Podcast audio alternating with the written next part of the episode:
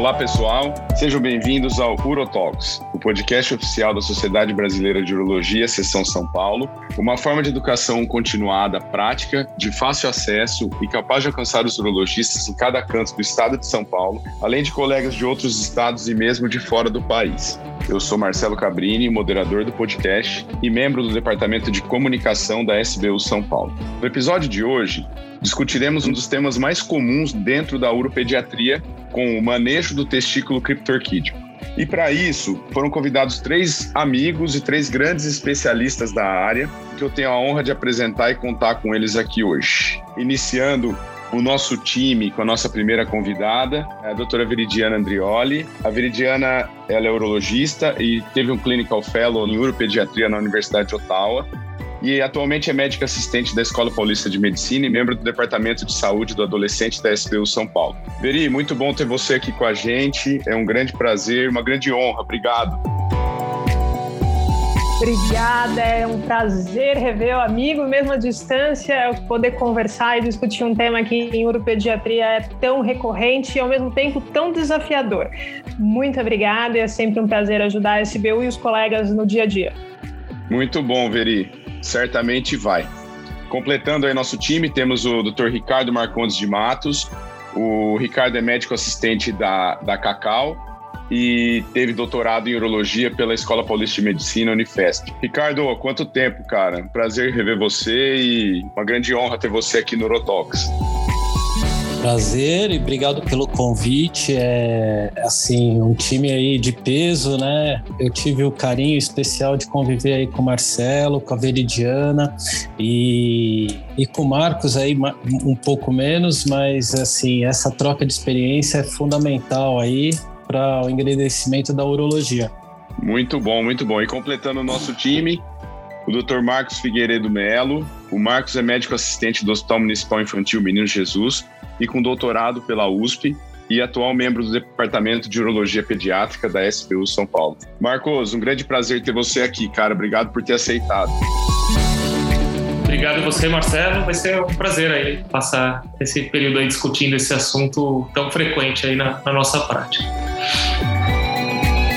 Muito bom, gente. É, e sem mais delongas, vamos começar nossa discussão. É, como o Marcos já adiantou, é, a gente vai falar hoje de um tema que é a anomalia mais comum do trato geniturinário na, na uropediatria. E embora a gente saiba que muitos urologistas gerais acabam optando por não fazer é, a uropediatria no seu dia a dia de consultório, é indiscutível a grande importância que, apesar de da gente às vezes não fazer o tema, é, a gente saber lidar com essa condição, é, principalmente pela frequência com que ela tem. Como vocês já sabem, a gente sempre gosta de começar um pouquinho com conceitos um pouco mais gerais aí sobre, sobre a criptorquidia. É, então, eu já vou começar com o Marcos. É, ô, Marcos, explica para a nossa audiência aí um pouco de como que é o mecanismo de, de descida do testículo, como é que ele acontece normalmente? É, bom, é, a descida do testículo é um processo que ocorre durante a gestação, né? E ele é basicamente ocorre por dois mecanismos, né? Um mecanismo ligado à parte hormonal e outro mecanismo que seria mecânico mesmo, né? Devido ao aumento da pressão intraabdominal e a presença do gubernáculo que fariam com que o testículo descesse pelo canal inguinal e chegasse até a bolsa escrotal. Então, o testículo é formado lá pela décima, é, é, no início da gestação, né, numa posição no polo inferior do rim, e aí lá pela décima quinta semana de gestação ele deve entrar no canal inguinal, e a expectativa que a gente tem é que na vigésima quarta semana da gestação ele se insinue e atravesse esse canal inguinal chegando até o, a bolsa testicular. Mas essa fase ela é completa só em 90% dos casos com 35 semanas de gestação. Então é bem comum aquele bebê prematuro não ter completado esse processo e nascer com o testículo fora da bolsa.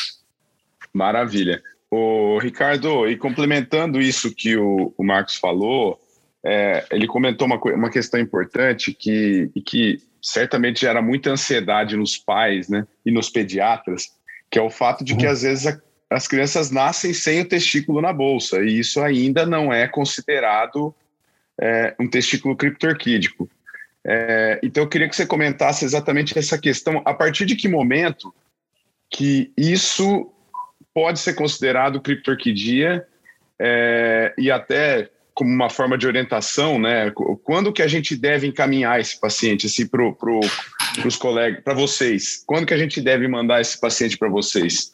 É, o diagnóstico da criptorquidia ele é feito logo após o nascimento. Você vai, através do exame físico, você vai perceber ali a ausência é, do testículo na bolsa escrotal. Nesse momento, eu, eu entendo que é o momento correto para ser avaliado por um especialista e, e, claro, a partir de um, de um bom exame físico, você vai entender aí as nuances desse testículo, né? Você tem que também considerar que muitos desses, dessas crianças na, que apresentam aí a, a, não formação completa aí a não, a não decência do testículo é, eles podem estar num período aí da, da prematuridade. E nesse momento as, por vezes a gente até aguarda um pouco mais, mas eu diria que é fundamental é, um exame físico feito pelo especialista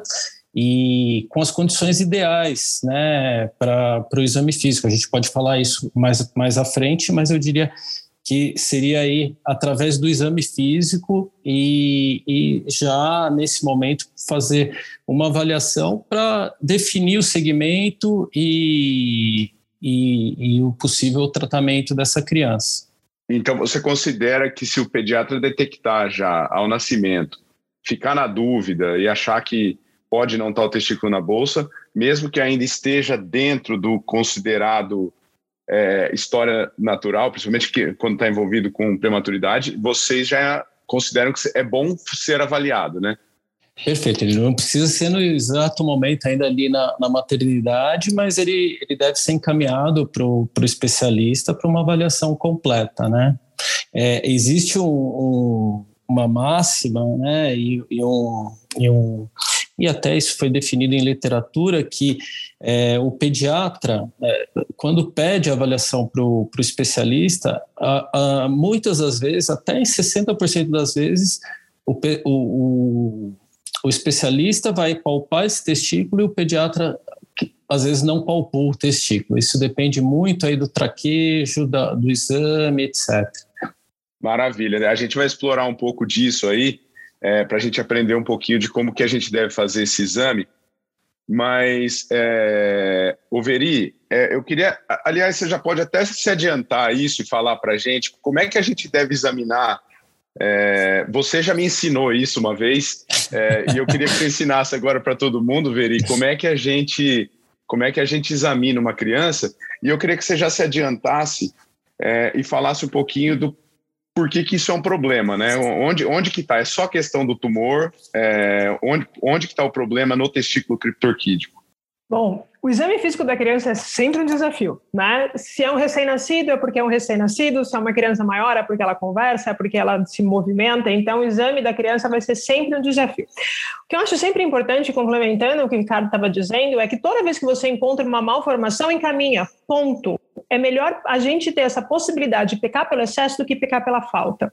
Infelizmente, a gente ainda carrega no, no, no, grupos de literatura que, ou de, de, de informações que são passadas entre as gerações que elas são completamente equívocas, que já mudaram. Então, quantas vezes a gente na nossa prática já ouviu: ah, não, não se preocupa que a bolinha desce lá pelo ano, não, até os três anos. Então, existem marcos que ainda são carreados de 30, 40 anos atrás, que obviamente são muito diferentes. Então, acho interessante só complementar o que o Ricardo disse, que eu acho que quando que encaminha? Sempre sempre a gente dá um jeitinho de fazer aqui. É super importante a gente reparar no, no, exame físico nas características da criança. Então, quando a gente vê uma criança, primeiro tem que fazer essas perguntas: é prematuro, não é prematuro? Tem outra anomalia associada? Vamos pegar uma criança nascida a termo, da qual não temos nenhuma outra alteração. Vamos lá. O corpinho da criança. Criança tem que estar tá no lugar aquecido, criança chorando é muito difícil fazer o exame. Então, tenta distrair, tenta deixar o ambiente o mais possível tranquilo. Crianças que mamam, às vezes eu peço para a mãe dar, uma mamar aqui, para a criança ficar tranquila mesmo e se sentir na sua zona de segurança. Exposição no corpo da criança. Uma coisa que facilita o exame físico da criança é não precisa você vai examinar a criança inteira, mas não precisa tirar, deixar ela inteira peladinha. Deixa pelo menos metade do corpinho, a parte genital. Abrir a perninha em abdução é uma coisa legal porque ela diminui o reflexo cremastérico todo mundo já brincou com o reflexo cremastérico, né? Aquela coisa que você passa o dedo na coxinha da criança, a bolinha sobe. Só que isso às vezes é extremamente exacerbado e isso pode dar uma falsa impressão de que a criança não está com o testículo lá. Então, uma, uma forma de tentar facilitar é abrir a perninha da criança. Outra coisa é criança tranquila, né? Se estiver chorando, tenta acalmar, a gente fazer é, essa avaliação. Existem algumas particularidades do corpo da criança, então quem tem o aumento da gordura suprapúbica, às vezes tem o escrotinho mais plano, aquele escroto mais achatado, isso é um desafio para 100% dos pediatras, porque tenta palpar e ver que, ah, mas o escroto é pequenininho, será que esse escroto é mal formado? A primeira hipótese é, não, provavelmente não. Então tenta expor melhor a área do testículo. Então um truque, eu falo que é um truque, mas na verdade é simplesmente uma manobra, daquela elevada na gordura suprapúbica que você aumenta a exposição do escroto. Você não está ordenhando o testículo, você só está dando uma exposição maior do escroto. E às vezes você consegue facilitar o achar, até o visual do escroto ali. Outra coisa, às vezes, é pôr a criança em pé. Às vezes é mais fácil examinar a criança em pé do que você olhar os dois testículos lá descidos, é uma outra opção. Então, são artefatos dentro da, da, do exame físico da criança. Agora, pegar uma criança de dois anos para tentar examinar é guerra, porque eles não vão parar, eles não vão deixar de examinar. É paciência, distração e tentar prestar atenção nessas alterações anatômicas da criança. Além da questão né, que a gente diz, tudo que está fora do lugar tem que ser colocado. Às vezes a gente precisa ajudar. Então, o testículo que não desceu, ele tem as suas complicações a longo prazo. Primeiro, era para ter descido, não desceu, alguma coisa não está correta. Então a gente vai descê-lo. É importante a gente pensar nos marcos da criança e existe um momento de exposição hormonal nos primeiros meses de vida, que é a mini puberty, né, que é a puberdade da, da, da infância ali, em que ele vai ter um estímulo hormonal, então você vai ter um crescimento pequeno, mas você vai ter uma exposição hormonal. Então é importante você saber que talvez essa hora é, você tenha alguma alteração de tamanho. Examinou um testículo, um testículo está maior maior do que o outro, isso já é um sinal de que ou não, é, não desceu ou o outro não é de, boa formação. Descer o testículo te traz como indicações. Um, você fazer a, a, correta monitorização desse testículo, adequado crescimento, se ele está se desenvolvendo, se ele tem. Quando você faz a descida cirúrgica, você já consegue visualmente ver se ele tem o epidídimo detachado, se a cara do vaso é uma cara de saudável, se o testículo tem um aspecto decente. Então, você já tem uma, uma, uma ideia na sua cabeça do que vai ser é, é, a possibilidade de evolução desse testículo. Então, você desce porque um está na posição errada. Dois, a intenção é, é per, permitir que esse testículo se desenvolva e tenha o seu potencial de células formadas. Isso, tanto para células de Sertoli quanto de Leide, você permite, porque ele, ele é naturalmente mais frio. Outra coisa que você faz, você preserva a fertilidade. Se você está preservando as, as células que vão gerar a produção de espermatozoides no futuro, então você também está preservando dano à fertilidade. A gente sempre diz isso para as famílias de que eu nunca sei quem vai ser infértil ou não. Isso eu não sei. Na população geral eu não sei, mesmo quem tem os dois testículos. Mas eu posso fazer algo para proteger a descida testicular é uma delas.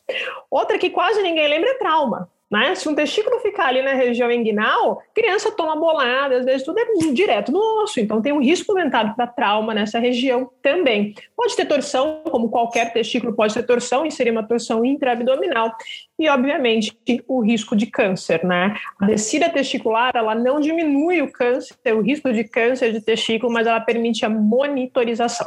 Perfeito, Veri. O Marcos, e, e a gente falou no começo que é uma doença é, extremamente comum entre os uropediatras, né? A, a, talvez a, a, mais comum anomalia geniturinária. Eu queria que você comentasse um pouquinho, Marcos, só para a gente ter uma ideia dessa prevalência dela, é, o quão comum ela é. E, e, a outra coisa é em relação a. Existe alguma condição materna, alguma exposição materna que, que seja considerado fator de risco? Alguma criança que você já sabe antes de nascer que ela é do grupo de risco? É, não, como, como bem comentado, né, ele é a anomalia uh, genital mais comum porque acomete a, a 1 a 4% dos nascidos vivos. E a gente tem uma prevalência muito maior nos prematuros, por motivos que a gente comentou mais atrás, né, mais atrás, por conta da embriologia. Então, essa prevalência que era de 1 a 4, né, então se a gente colocar aí 3%, vai, vai para em torno de 30% para os prematuros. Então, é uma população de risco para essa patologia. É, e a gente também tem no, no prematuro que tem que ter um pouco de paciência, porque essa criança está completando o desenvolvimento dele depois de que nasceu. Então, concordo com o que o Ricardo comentou, né? Assim, a gente faz o diagnóstico logo que nasce, né? Da criptorquidia. Mas essa criptorquidia pode evoluir, ele pode ter uma descida espontânea. E a descida espontânea, a gente vai considerar ela completa, terminada, a chance de não acontecer mais ou ser muito baixa a chance depois dos seis meses de vida. E, e aí, nos prematuros, a gente tem que ter o cuidado de corrigir a idade para essa prematuridade. Então, vai ser os seis meses de vida corrigidos pela prematuridade. Então, esses daí, se ele nasceu três meses antes da hora dele, talvez com nove meses só que a gente vai fazer esse diagnóstico. Então, muda um pouquinho para essa população. A questão de é, fertilização in vitro ainda é uma, é uma dúvida, a gente ainda não sabe se essa população, por ser mais exposta a hormônios durante a gestação, se teria mais chance de ter esses testículos com a descida incompleta. É, existem alguns dados de literatura apontando que sim, de fato a prevalência de criptorquidia aumentou nos últimos anos e de fato aumentou o número de fertilizações in vitro. Agora, se há correlação direta ainda é uma, uma interrogação aí da, da ciência. Né? Maravilha. Ô Ricardo, é, e, e, indo um pouco na, no contexto do exame físico que a, a Veri falou, a partir do momento que você recebe o paciente, obviamente que você vai palpar e você vai tentar identificar é, esse testículo na, na, via de descida dele, né? É, e aí eu queria que você comentasse duas coisas em relação a isso. Uh, a primeira delas, talvez seja um dos desafios do urologista geral, é, é, em relação ao famoso testículo retrátil, né, que é dificílimo da gente, é, às vezes, diferenciar ele do, do que é realmente a, a criptorquidia ou não. É, e a outra coisa, cara, em relação à utilização de exame de imagem, é, que acaba sendo uma prática comum por vezes, né? Você pedir ultrassom para comprovar ou não. Eu queria saber de vocês, especialistas, se vocês fazem mão dele, se ele é mandatório ou se ele não vai trazer benefício nenhum nessa fase. Perfeito, ótima pergunta. Eu, eu diria que a gente precisa conceituar algumas coisas. O testículo criptorquídico, é, a gente precisa diferenciar de um testículo ectópico. A, a, a, rigor, o testículo criptorquídico ele está no trajeto inguinal, ele está em, em direção à, à bolsa. O ectópico ele está fora desse trajeto. E aí o conceito do testículo retrátil é um testículo que, em geral, ele está na bolsa. Porém, ele, é, como a Veridiana tinha dito, a gente precisa definir muito bem a relação com, com, com, o reflexo cremastérico, porque às vezes, por vezes, ele pode ser muito forte. E a gente entende que é um testículo que ele tende a se fixar naturalmente. Então, ele tem um processo para se fixar naturalmente até a puberdade. Então, não são todos os casos que você vai operar. Você, isso demanda sempre um acompanhamento. E, e, e, o racional disso é justamente porque, às vezes, o testículo retrátil ele não vai ter uma alteração histológica mais proeminente, tá? Com relação é, aos exames, isso é um tanto controverso. Se você for pegar a, a literatura, eles vão dizer que o, o, diagnóstico é feito através do exame físico e, e esse diagnóstico é feito em 60 a 90% das vezes por exame físico. Porém, é, você, então ele já determina que você não necessita de nenhum tipo de exame de imagem, de complementar. Porém, você necessita talvez aí de um exame de ultrassom até para explorar e justificar ali o testículo, principalmente o testículo que está na região canicular, até para você entender volume, assimetria e você precisa desse, desse exame de, de ultrassonografia até às vezes para justificar aí um pedido de cirurgia, ah, vamos dizer, para o convênio. Então, o convênio não vai autorizar a cirurgia baseado só no exame físico. Às vezes ele vai precisar uma comprovação de um exame de imagem. Então, é, eu diria que o ultrassom entraria nesse, nesse, nesse contexto. Ah, o outro exame que pode ser usado é a ressonância. É um, é um, é um exame com uma alta sensibilidade, uma alta especificidade, Porém, é um exame que precisa de anestesia geral, ele tem um custo mais elevado e muitas vezes ele não vai evitar de você ter que fazer um, uma cirurgia, ele não vai determinar exatamente isso, né? Então eu diria que é, dos, dos exames, basicamente seria isso, mas o foco seria o exame físico, é esse que faz o diagnóstico. Perfeito. Você visualizar o testículo não faz tanta diferença do ponto de vista prático, né? É, pra, é, num ultrassom, por exemplo. Ô, Veri, eu vou passar a palavra para você. É, eu queria que você fizesse os comentários aí relacionado a isso também. É, e, e, eu queria que você comentasse em relação ao, ao testículo retrátil, que, qual que é a conduta que vocês costumam ter? Assim, você identificou, o que, que você faz? É, ele, tem, ele vai ter a mesma conduta do criptor? Ele é considerado um, um testículo criptorquítico também? Bom, em relação às imagens, a, se você lê o guideline, a sociedade é contra. Acha desnecessário você realizar qualquer espécie de imagem. Então, se a gente for ser protocolar e seguir o guideline, está dizendo não se faz necessário, não se faz indicado o uso de imagem, nem ultrassom, nem ressonância. Não sou hipócrita de dizer que eu não peço, mas por que, que eu peço? Porque senão minhas cirurgias não são autorizadas. Mas eu deixo bem claro para a mãe, eu juro, juro não, está escrito no meu prontuário. Eu, você vim pegar meus prontuários, está escrito assim, ó. Embora não haja indicação de realização de ultrassonografia peço única e exclusivamente para liberação de convênio. Não estou brincando. Mesmo porque o que, que é. acontece? O que, que, diz o guideline? O guideline é muito. Eu falo que assim, o guideline às vezes ele emburrece, mas na verdade, qualquer guideline na vida, né? Mas eles determinam algumas coisas quais você não deve comer bola. Não achou? Procura. É isso que a gente tem em relação ao testículo. É simples. Não está na bolsa? Procura. Examinou. Não está na região inguinal? Ótimo, perfeito. Vai para a barriga. É muito simples, você tem que comprovar a existência ou não existência de um testículo. Então, em nenhum momento você tem que fazer ultrassom.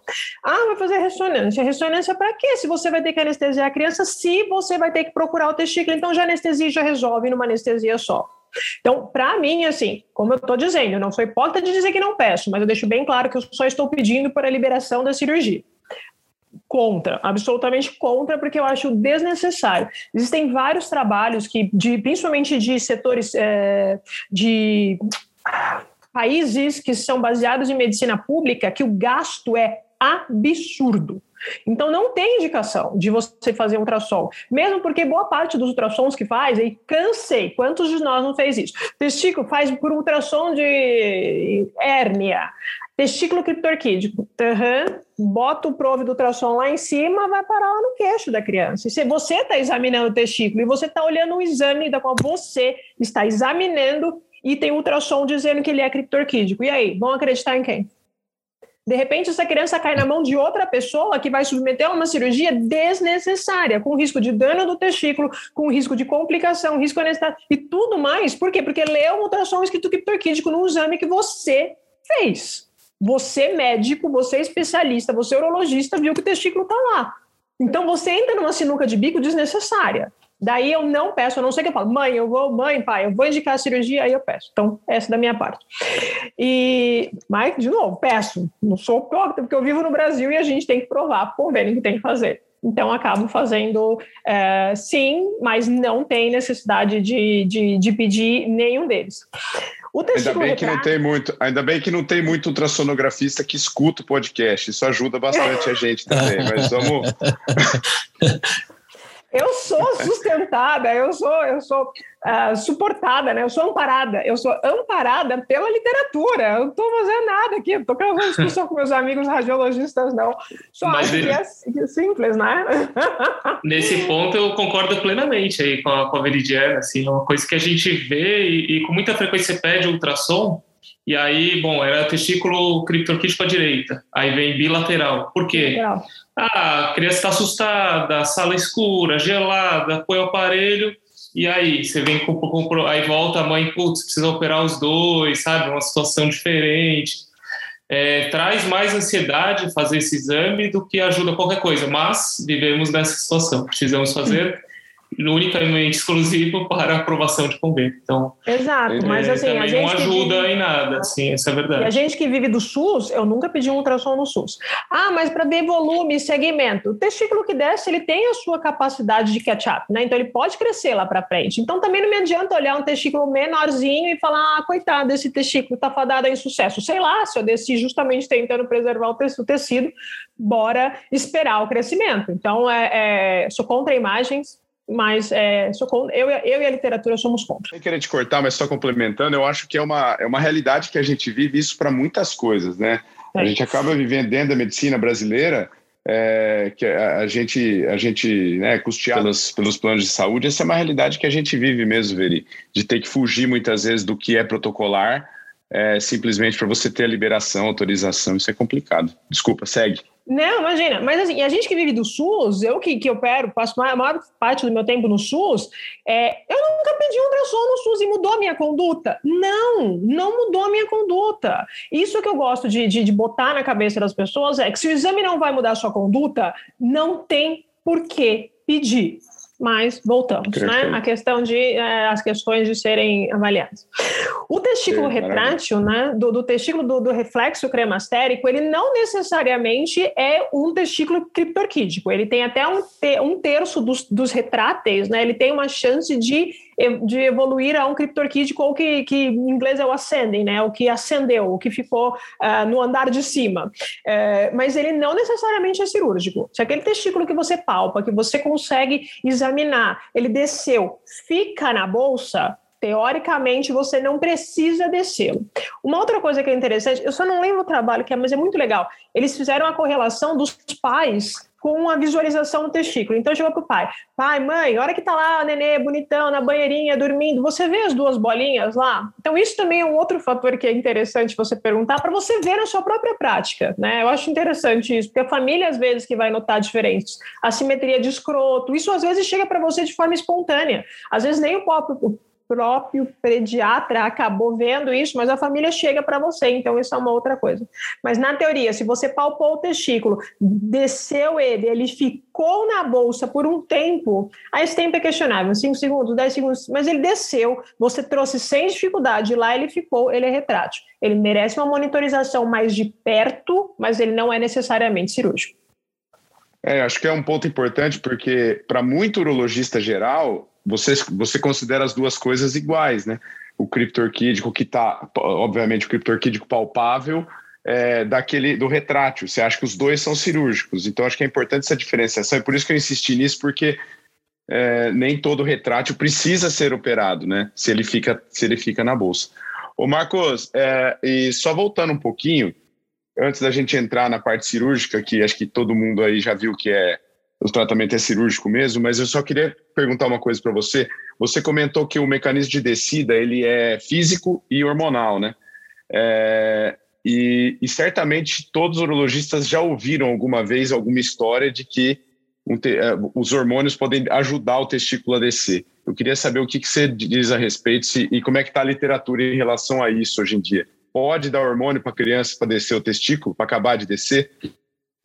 É, não, é super comum essa discussão, Marcelo. Acho que, que é algo que mudou, né? Das poucas coisas em urologia pediátrica que mudou ao longo do tempo.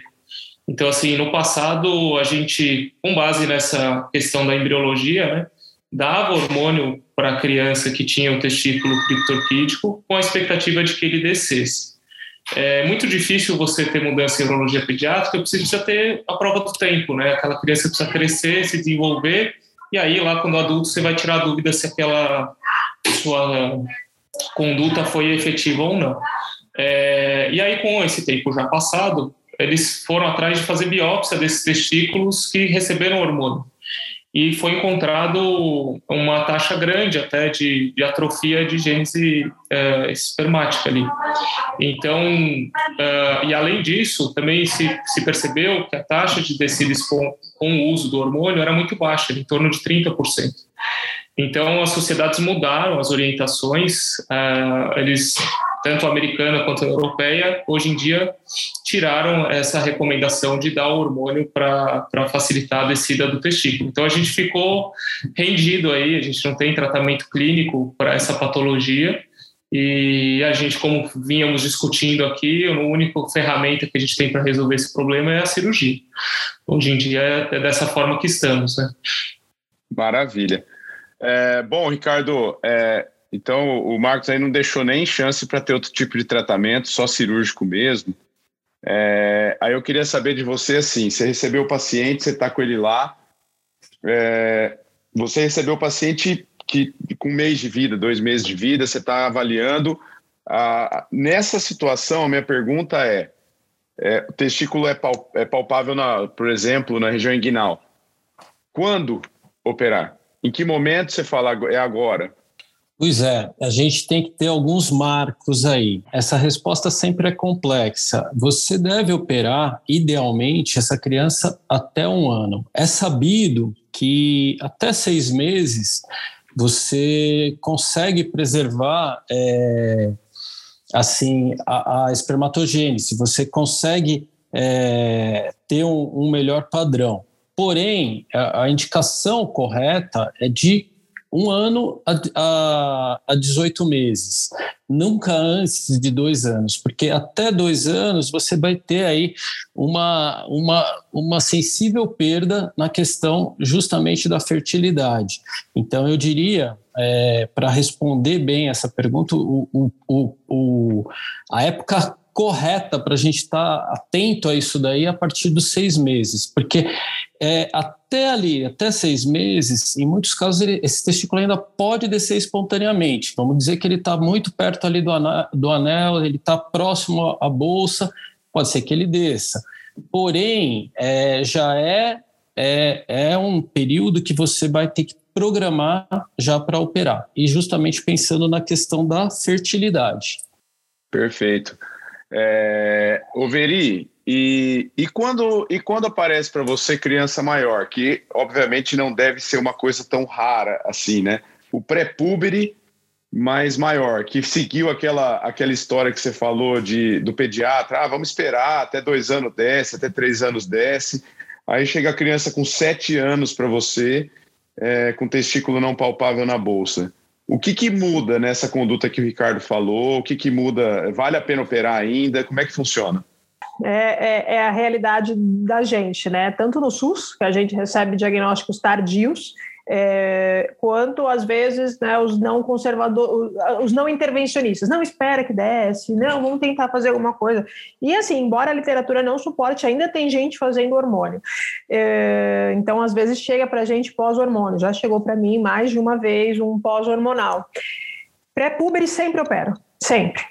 É, eu acho que sempre a gente tem que preservar o testículo do pré-púbere, como o Ricardo disse, né? Eu, eu, gosto de uma frase da literatura que é assim: opera com seis, preferencialmente antes dos 12, não depois dos 18 meses. Raríssimas exceções que você faz isso. Esse é o perfeito do bloquinho que você tem que fazer. Mas qualquer pré-púbere que chegou para você, você tem que explorar, tem que fazer a descida testicular. Obviamente, vale muito da sua consciência olhar o padrão do testículo, né? Se for um testículo pequeno, um testículo endurecido, um testículo com vaso espermático muito mal desenvolvido, aquele que com sete anos você vê um DEF já grelinho, que não tem muita condição, você fala, esse, esse testículo nem, talvez nem aguente a descida testicular, Aí, mas é a mesma conduta que você toma para criança, né? Um testículo que não tem aspecto de viável, você acaba fazendo a orquiectomia, ciente de que aumenta a chance de uma criança que tem longo tempo de permanência do testículo longo da, fora da bolsa.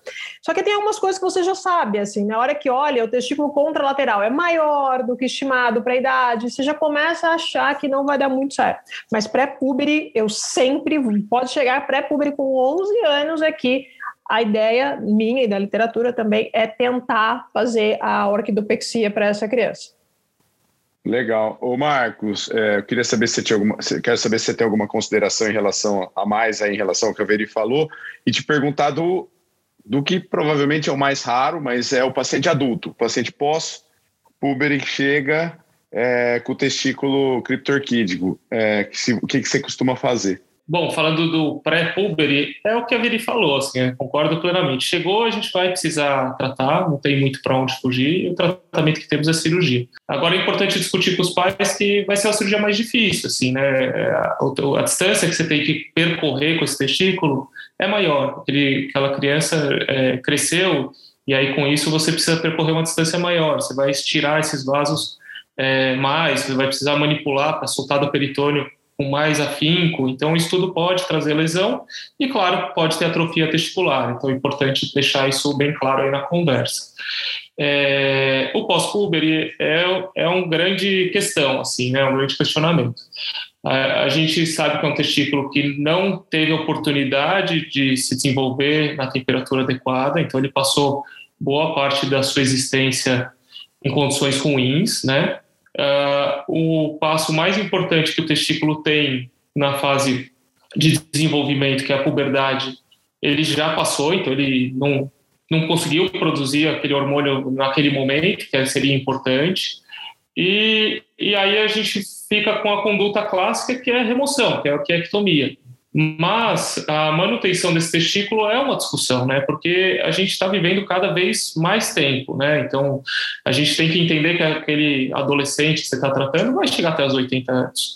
E será que lá na frente ele vai ter uma insuficiência testicular por baixo suprimento, né? Quer dizer que o outro testículo não dê conta desse recado? A gente sabe que a produção de a questão de fertilidade, um testículo só muito provavelmente vai dar conta, não vai ter problema. Mas é uma dúvida se lá na frente isso vai trazer uh, um problema de produção hormonal para aquele idoso que só tem um testículo. Então a gente avalia caso a caso. O clássico, tá, para deixar bem claro aqui para isso chega para todo mundo, né, é a orquiectomia mas não é um absurdo você querer manter esse testículo sabendo das condições. É um testículo que não está bem desenvolvido, tem uma chance maior de ter câncer, ele vai precisar de um monitoramento importante, mas lá na frente vai saber. Às vezes uma bolada no outro testículo vai fazer com que ele perca o testículo e esse é o único que ele vai ter. Então a gente é muito conservador, né, quando a gente trata de criança. Então é, é o clássico é remoção, mas acho que a, a permanência a manutenção desse testículo pode ser discutida.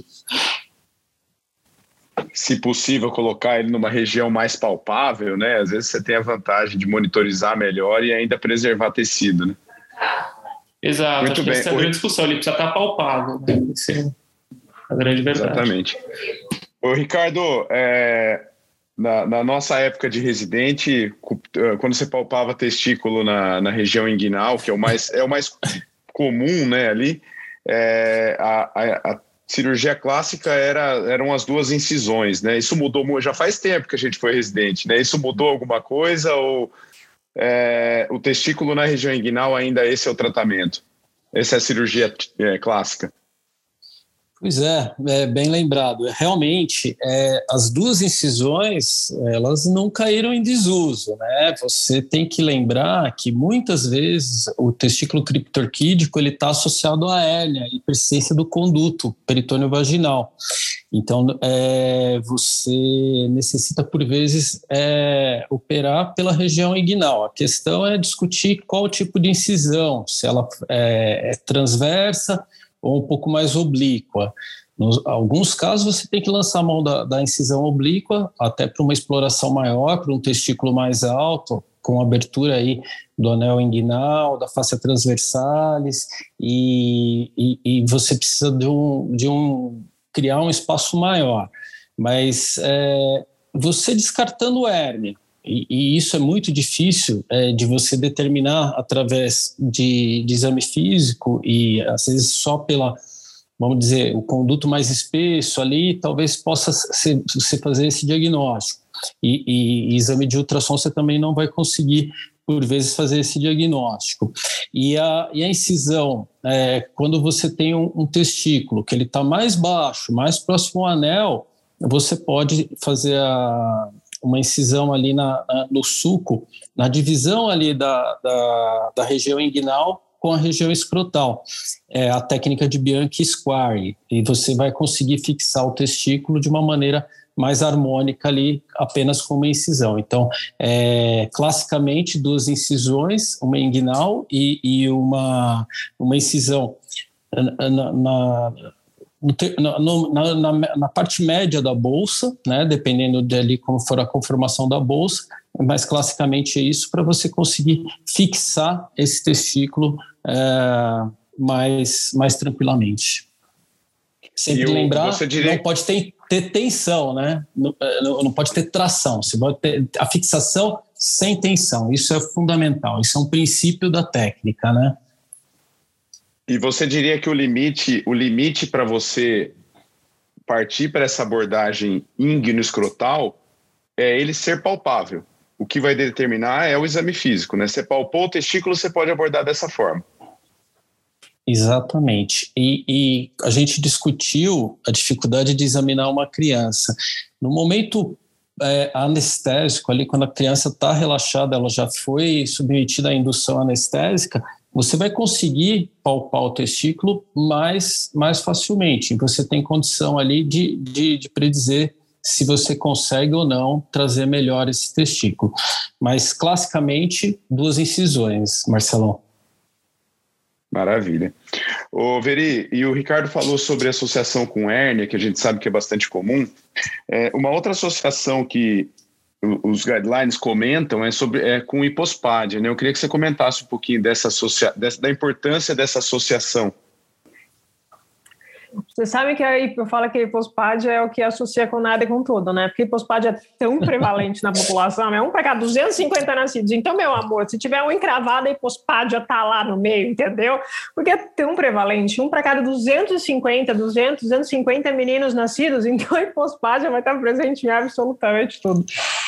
Mas é, é, tem, tem, né? Assim como também existem outras síndromes que podem ter alguma alteração em hipo, uh, hipogonadismo, né? Uma das hipóteses da hipospádia é que os receptores periféricos não foram suficientes de ter a, a, a captação do, do, do, hormônio, então não teve o desenvolvimento completo do testículo, uh, do, testículo do, do, pênis, né? O que também reflete o, o testículo, porque como Marcos bem disse, tem uma questão hormonal que o rege, né? Então tem uma questão, sim, embora a gente não costume ser tão frequente assim. Você opere mais hipospádia do que você, o paciente só com hipospádia do que o paciente de hipospádia com criptorquidia, justamente pela prevalência da hipospádia.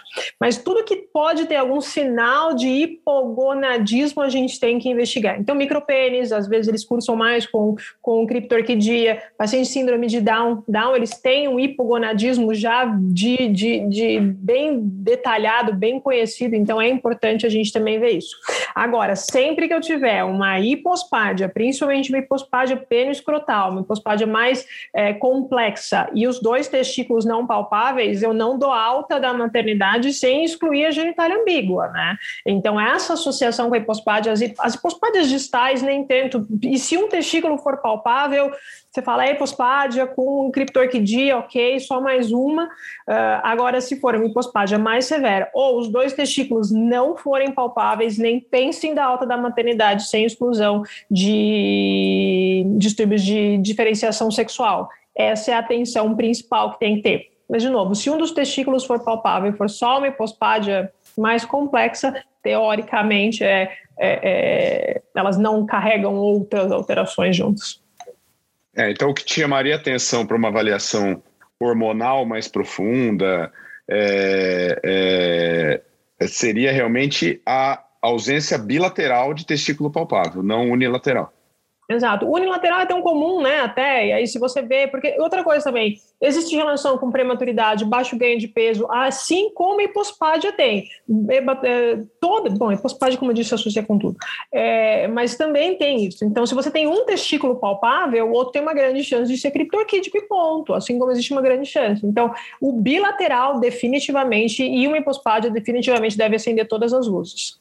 Maravilha. O Marcos Averi já entrou no tema do testículo não palpável e ia te perguntar exatamente isso. É, a gente comentou, o Ricardo falou das, das técnicas aí da abordagem do testículo palpável e acho que o limite para você abordar isso ficou bem claro aí, que é realmente você conseguir palpar o testículo. Mas é, acho que uma, uma situação um pouco mais desafiadora é quando você não consegue palpar, né? É, e, e a Veri até comentou, você não palpou, você tem que procurar. E, e, acho que esse é o ponto que eu queria que você, que você comentasse. É, quando você não palpa, é, você indica exploração. É, e você já sabe que essa exploração ela vai ter que ser abdominal. Como é que você costuma fazer isso hoje em dia? É, bom, como o Ricardo comentou, a melhor oportunidade de exame é com o paciente sedado, né? Então, fez a indução anestésica, a gente examina, é, não achou o testículo, como a Veri falou, a gente vai procurar. Coloca aí a laparoscopia, é a melhor método que a gente tem para encontrar. É, basicamente, o que a gente usa é uma incisão umbilical, um trocáter de 5 e preferencialmente uma ótica de 5. E aí a gente faz a exploração só com essa incisão, né? É, e a nossa busca vai ser sempre atrás dos vasos espermáticos, né? Então a gente vai procurar aonde estão acabando os vasos espermáticos. Se eles estiverem acabando em fundo cego, não temos testículos, esse testículo evanesceu durante a gestação, a gente encerra o procedimento.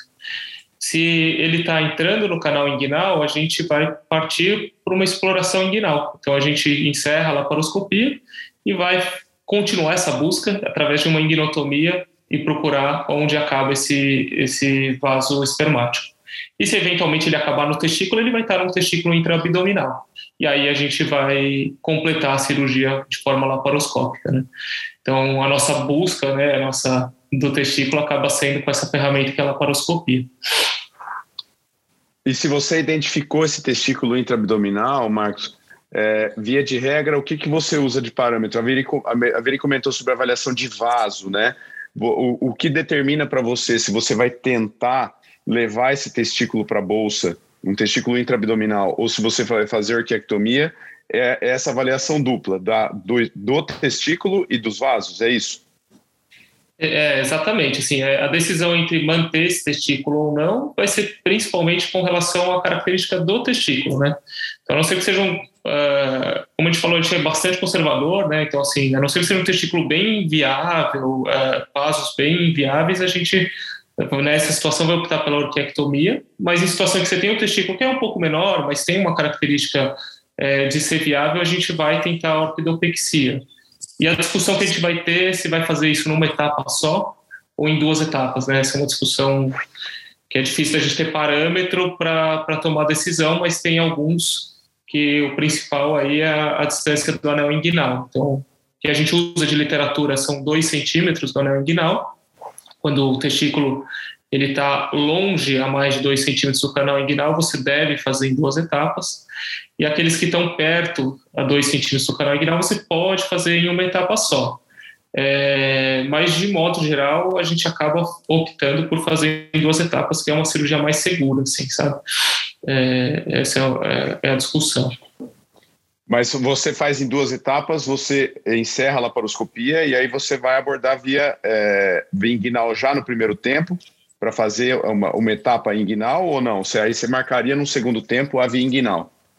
Não, aí seria a técnica de Fowler-Stephens, né, quando a gente fala em dois tempos, onde a gente vai é, seccionar os ligamentos, os, os vasos espermáticos é, e encerrar a cirurgia. Ali a gente vai aguardar seis meses Uh, a expectativa é que os vasos deferenciais se hipertrofiem e você faz por videolaparoscopia essa descida do testículo. Só que né, nessa segunda etapa você não precisa levar uh, os vasos espermáticos e os deferenciais em direção à bolsa testicular. Você vai levar apenas o suprimento do vaso deferencial. E com isso é uma cirurgia tecnicamente muito mais simples assim. mas você precisa desse intervalo, você precisa de seis meses para poder hipertrofiar esses vasos. Perfeito. E nesse primeiro momento você faz a ligadura e você nem mexe, nem mobiliza o testículo, você só faz a ligadura e deixa ele onde ele está, e depois, no segundo momento, que você vai realmente fazer toda a mobilização. É, perfeito, Marcelo. Essa, essa, é uma discussão, né? Então, assim, a gente tem que tentar tomar essa decisão logo que põe a câmera. Porque se você toma a decisão, ah, vou fazer em uma etapa só, você vai precisar manipular todo o, o peritônio que, que circunda esses vasos, tanto deferenciais quanto espermáticos, e aí você pode acabar numa situação que você fala assim, putz, não chegou, e agora? Agora eu vou ligar os vasos espermáticos. É uma situação muito pior para esse desenvolvimento, essa hipertrofia dos vasos deferenciais. Então, se você conseguir tomar essa decisão logo que você pôs a câmera, você nem manipula em nada, simplesmente liga os vasos, é, vasos espermáticos, desculpa, e encerra o procedimento. Quanto menos manipular, melhor. Acho que é interessante aqui é, também ver que uma coisa que o Marcos falou, que se a gente bota a câmera, se você olhar o testículo tá perto do rim, cara, não vai dar para descer em uma, né? Então não, não adianta tentar manipulações, extensão do tempo cirúrgico, dissecções de reto peritônio e lesão de alça e tudo mais, que tem que passar dois outros portais, então você tem que fazer a manipulação. E mas às vezes você, você paga a língua, né? Então às vezes você começa a falar, não, tá aqui, aqui pertinho, vou descer, você vai soltando, soltando, soltando, não vai. E às vezes parece que ele vai longe, é só um looping, né? Então, às vezes ele faz um loop, ele solta e você vai. Tem outra coisa que você vai ver que várias pessoas vão perguntar, que é o tradicional, o Marcos falou os dois centímetros, é o tradicional. Se eu pegar o testículo e levar para o lado contralateral, eu consigo descer, né? Teoricamente dá certo, não necessariamente. Porque, né, criança pequenininha, às vezes não dá essa distância. Mas isso é uma, é uma questão que todo mundo, se você, se você vê os vídeos do Campbell, ele até fala isso, né? Você pega o testículo e leva para o lado contralateral. Então, esse marco de dois centímetros é mais ou menos essa distância. E é uma coisa que todo mundo carrega desde a época da, da faculdade, né? Da, da, da, da residência, se der para levar para o lado contralateral. E, obviamente, que o quanto mais baixo você conseguir colocar o seu, o seu testículo dentro da bolsa, melhor. Mas até onde vocês consideram um sucesso? Você fala, não, esse aqui ficou legal, é, porque o objetivo é ele, não é ele ficar no, no anel inguinal externo, né? O objetivo é você conseguir levar ele até a bolsa, né? Mas até onde você fala, não, aqui tá ok, é, ou, ou não, não chegou, vamos, vamos encerrar? Para mim, esse ele é palpável. Então, ele está no escroto palpável, escroto alto é escroto. Escroto alto é escroto. Não está na região inguinal, mas ele tem que ser palpável. Porque o que, que acontece? Tem algumas coisas que você tenta falar que é escroto alto, mas ele está praticamente inguinal. Então, é isso também não sei se eu vou considerar sucesso. Mas é, o tanto que você disseca a bolsa também faz diferença na hora que você faz o pouch lá dentro. Então, às vezes, você faz até uma incisão mais alta, mas você consegue fazer a bolsa um pouquinho mais para baixo. Escroto alto, escroto médio seria o feliz, mas ele tem que ser palpável. E não incomum, você termina a cirurgia, deu aquela, aquela, aquele pontinho, você olha o escroto, tá. Aí você fala, e aí? o que, que eu fiz? Né? Será que é alto ou não? Mas é, é, é, o quão alto você conseguiu ir, né? Mas é o risco. Vai ser só mais uma noite sem dormir na nossa vida. Só mais uma de todas que eu não passei nessa, nessa noite do dormir. Exatamente. Ô, Ricardo, é, e fala uma coisa, aí ele operou com vocês três aí, teve sucesso, o testículo tá lá, como a Veri disse, o testículo está palpável, é, eu queria saber como, como que vocês seguem esse paciente? Tem alguma forma diferente que vocês fazem esse segmento desse testículo? Como é que vocês costumam fazer? Pois é, boa, boa pergunta, Marcelo. A gente vai ter que seguir esse, esse paciente em todo, todo o seu crescimento e desenvolvimento, analisando aí as condições é, do crescimento testicular. E então, é, a rigor, eu, eu, eu, em geral faço um segmento aí anual, é, e aí sim, eu uso o exame de imagem e no momento que esse, esse menino tiver aí uma, uma situação já para período reprodutivo, tudo nesse momento sim, aí pensar nessa parte de análise de de, da questão da fertilidade, mas assim, sem, sem muita preocupação nesse sentido. Tudo só de segmento mesmo, crescimento e desenvolvimento. E a Veri, a Veri não, porque a Veri não pede ultrassom, Ricardo, mas é, se vocês dois pediram, é, e teve um achado aí de microlitíase testicular. É, eu queria saber disso, só para a gente finalizar, porque isso é uma coisa comum de chegar para todo mundo, né, cara? E nesse caso, ele muda alguma Perfeito. coisa? O que, que, que, que você recomenda, cara? Ó, é, é, acho que o segmento seria igual.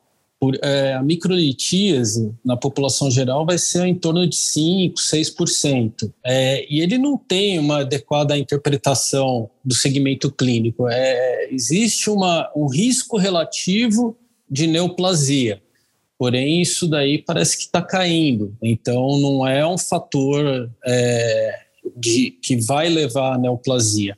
Então, segmento igual. Não, não, não quer dizer que vai ter neoplasia. Maravilha, gente. É, bom, nosso tempo, infelizmente, está se esgotando aí. É, achei que passou super rápido. É, foi um bom sinal. É, eu vou dizer para vocês que eu aprendi muito e eu acredito que os urologistas que vão escutar também vão aprender sobre um tema que a gente vê muito e sabe pouco, na minha opinião. É, porque acaba sendo uma coisa que a gente encaminha muito para os uropediatras, né? Mas ela bate com tanta frequência na gente, ou por conhecidos, ou por pacientes. É, e aí eu acho importante que a gente tenha uma ideia geral, principalmente sobre a questão tempo, quando indicar, quando encaminhar para vocês avaliarem. E acho que isso serve muito de, é, de, uma, de, uma, de uma ideia de conceitos gerais aí para todo mundo. É, eu vou passar a palavra para vocês fazerem as considerações finais mas de antemão eu agradeço a cada um de vocês pela disponibilidade. Eu sei que não é fácil a gente juntar é, quatro pessoas, quatro urologistas juntos no mesmo horário. Só em centro cirúrgico que a gente consegue isso. É, então eu agradeço a disponibilidade de vocês, foi muito bom, acho que foi muito esclarecedor. Foi um grande prazer reencontrar vocês e agradeço de antemão. Eu vou começar com a Veri, que eu comecei apresentando ela, então eu vou começar com ela. Veri, obrigado. Foi muito legal, acho que foi um bate-papo bem que fluiu muito bem, né? Ah, muito obrigada. É super gostoso falar sobre um tema que é nosso dia a dia e que, como você disse, né, o pai, o tio, o cunhado, o sogro vão ligar, vão te parar numa festinha de criança e vão te perguntar. E você sempre vai ser a referência de resposta. Então, acho que a mensagem mais importante para gente no dia a dia é: já que a gente tem tanto especialista, bora encaminhar para o especialista e se tá fora do lugar, não espera. A gente vai. É mais fácil que o especialista tire a, a, o excesso do que você cometer a falta. Então, a gente está aqui para ajudar, a gente está aqui para ajudar todo colega urologista. Quem te, se quiser na vida mandar conversar com a gente, a gente está aqui para apoiar, porque a urologia pediátrica é um mundo fora da urologia. Sem dúvida nenhuma. Ricardo, foi um grande prazer rever você, cara. É, obrigado aí pela sua disponibilidade. Acho que foi muito bom, cara. Valeu mesmo prazer, é uma alegria enorme encontrar o Marcelo, a Veridiana tão bem aí é, posicionados. Hoje eu aprendi muito. É, é gostoso ver a Veridiana falando, ela fala muito fácil. O Marcos aí muito técnico, muito esclarecedor. E, e, a mensagem final é justamente isso. Às vezes o bicho não é tão feio quanto parece. Antigamente, uh, isso daí era feito com bandagem. Eu cheguei a ver caso que o pessoal fixava o testículo na, na, na parte femoral. Então, hoje você vê que a gente bateu um papo aqui rapidamente, esclareceu alguns conceitos e, e, e determinou aí um, um, um, segmento, um protocolo para a gente ter uma facilidade de compreensão, elaboração do diagnóstico e, e tratamento. Então, eu fico muito feliz, honrado aí pelo convite e obrigado a todos. A gente que agradece, Ricardo, foi muito bom.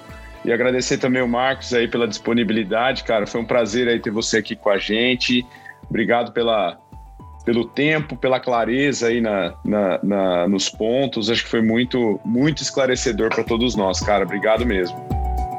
É, eu que agradeço, Marcelo, a SBU, pela organização e o convite. Acho que foi muito uh, proveitosa aí a nossa discussão. Obrigado mesmo. Muito bem, pessoal. É, vocês acabaram de ouvir mais um episódio do Urotalks, o podcast oficial da Sociedade Brasileira de Urologia Seção São Paulo.